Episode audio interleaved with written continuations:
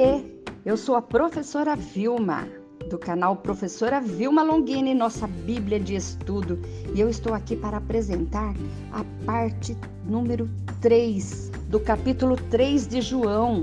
João, capítulo 3, verso de 1 a 21, e hoje nós vamos falar especificamente de João, capítulo 3, verso 14 e 15, onde o tema é Nicodemos, não entendeu? Volte ao início. Vamos ver como Jesus procedeu nessa altura da conversa? Vamos lá?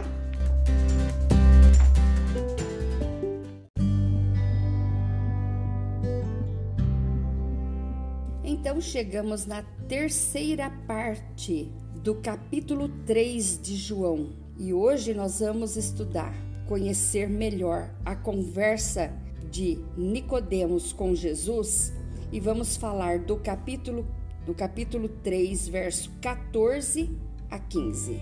Bom, relembrando a parte anterior, na parte 2 vimos que Nicodemos, que poderia e deveria ser um bem entendido na Torá, se mostrou não tão entendido assim, ou, quem sabe, quis debochar dos ensinos de Jesus, fazendo-se de desentendido. Bom, o que nós vimos é que Jesus foi logo deixando bem claro: Nicodemos, é necessário nascer de novo. Ponto final, simples assim.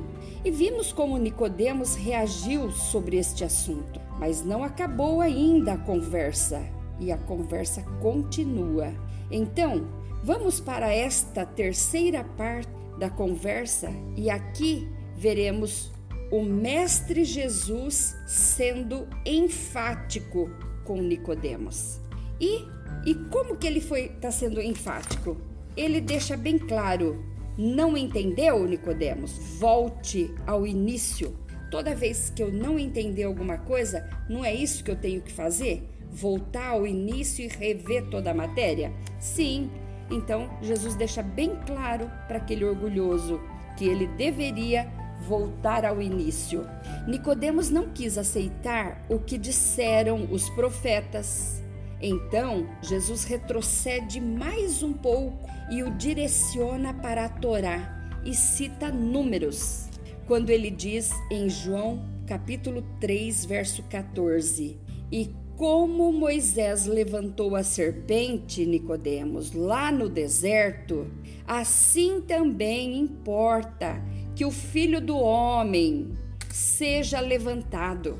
Era muito simples entender este essa passagem aqui, porque Nicodemos tinha obrigação de entender a Torá. E o contexto do que Jesus está falando está na Torá. Então, e a Torá é é um instrumento da qual os fariseus tanto se gabavam dizendo saber. Olha o que está então na Torá, em Números, capítulo 21, 4 a 7. Então partiram do Monte Or pelo caminho do Mar Vermelho, a rodear a terra de Edom, porém a alma do povo angustiou-se naquele caminho. E o povo falou contra Deus e contra Moisés. Por que nos fizeste subir do Egito para que morrêssemos neste deserto? Pois aqui nem pão nem água há, e nossa alma tem fastio desse pão tão vil que era o maná. Então o Senhor mandou entre o povo serpentes ardentes que picaram o povo. Morreu muita gente em Israel. O juízo, vê que o juízo nos, na geração de, do deserto era imediato. O contrário do juízo na geração atual é posterior. Então a gente peca e posterior virá o juízo, virá o castigo. Então, essa é. Mas aqui não, na geração do deserto era imediato. Por isso o povo veio a Moisés e disse: Havemos pecado, porquanto temos falado contra o Senhor e contra ti. Ora ao Senhor que tire de nós estas serpentes. Então Moisés orou pelo povo. E disse o Senhor a Moisés: Faze-te uma serpente ardente e põe-na sobre uma haste, e será que viverá todo aquele que, tendo sido picado, olhar para ela. E Moisés fez. Fez uma serpente de metal e pô-la sobre uma haste, e sucedia que, picando alguma serpente a alguém, quando se olhava para a serpente de metal, Números 21, 4 a 9, se você não anotou. Esta passagem deu muito que falar nos dias do rei Ezequias. Pois bem, os israelitas conheciam bem este relato da Torá e nos dias em que o rei Ezequias reinava, converteram esta imagem em um ídolo para adorarem. E veja o que aconteceu. Segundo Reis, capítulo 18, verso 4. Ele tirou os altos, quebrou as estátuas, deixou abaixo os bosques e fez em pedaços a serpente de metal que Moisés fizera. Porquanto até aquele dia os filhos de Israel lhe queimavam incenso e chamavam, chamaram ela de Neustã. Hoje podemos dizer, Nicodemos, naqueles dias o poder curador não estava na serpente de bronze, não, viu? Aquela serpente era apenas um símbolo, um indicador que os fazia olhar para o alto, elevando os pensamentos aos céus, porque é do alto que vem a cura, é do alto que vem o socorro, é do alto que vem o Machia, é do alto que vem o Salvador. A serpente tipificava a Cristo. Assim também Cristo deve ser levantado, e quando os homens olharem para ele, crendo, também encontrarão vida eterna e a salvação e cura para todas as enfermidades. O ponto de conexão mais profundo entre a serpente de bronze e Jesus estava no ato de ser levantado. Esse verbo levantar possui dois sentidos. Então ele tem duplo sentido. O primeiro sentido é ser crucificado. Olha o que diz em João capítulo 8, verso 21. Disse-lhes, pois, Jesus: Quando levantardes o Filho do homem, então conhecereis que eu sou o que nada faço por mim mesmo, mas isto falo como meu pai me ensinou. Aí ele continua dizendo em João 12, 32 a 35, quando ele diz: Eu, quando for levantado da terra, a todos atrairei a mim. E dizia isto significando de que havia de morrer. Respondeu-lhe a multidão: Nós temos ouvido na lei que o Cristo permanece para sempre. E como dizes tu, convém que o filho do homem seja levantado? Quem é esse filho do homem? Disse-lhe, pois, Jesus: A luz está em está convosco por um pouco tempo. Andai enquanto tendes luz, tendes luz, para que as trevas não vos apanhem, pois quem anda nas trevas não sabe para onde. João 12, 32 a 35. O verbo levantar também significa ser glorificado e exaltado. João ressalta que a crucificação de Jesus foi um meio para a glorificação. Olha o que está escrito em João 12, 23 e 24. E Jesus lhes respondeu, dizendo: É chegada a hora em que o Filho do Homem há de ser glorificado. Na verdade, na verdade, e eu já falei para vocês que na verdade, na verdade é amém, amém. E amém significa o quê? Significa Elohim Meller Neman. Elohim Meller Neman significa o quê?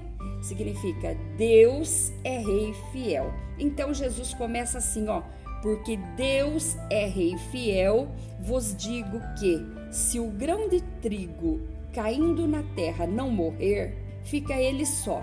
Mas se morrer, dá muito. Deus não é homem para cumprir. Se o rei da terra, a palavra dele tem peso e se cumpre, quanto mais o Elohim Meller Neman, o Deus que é rei fiel.